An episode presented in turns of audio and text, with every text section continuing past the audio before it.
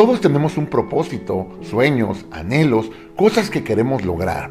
El problema es que muchas veces no lo logramos porque no trabajamos en ello, porque nos entrometemos en cosas que no deberíamos habernos metido, porque simplemente no nos esforzamos. El apóstol Pablo le escribe a los tesalonicenses de la siguiente manera, según de tesalonicenses 3:11, porque oímos que algunos de entre vosotros andan desordenadamente, no trabajando en nada, sino entrometiéndose en lo ajeno.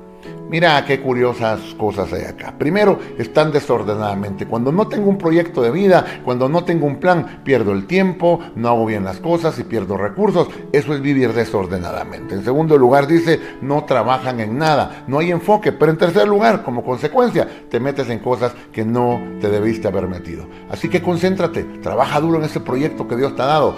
Haz lo que Dios te ha llamado a hacer y verás grandes resultados.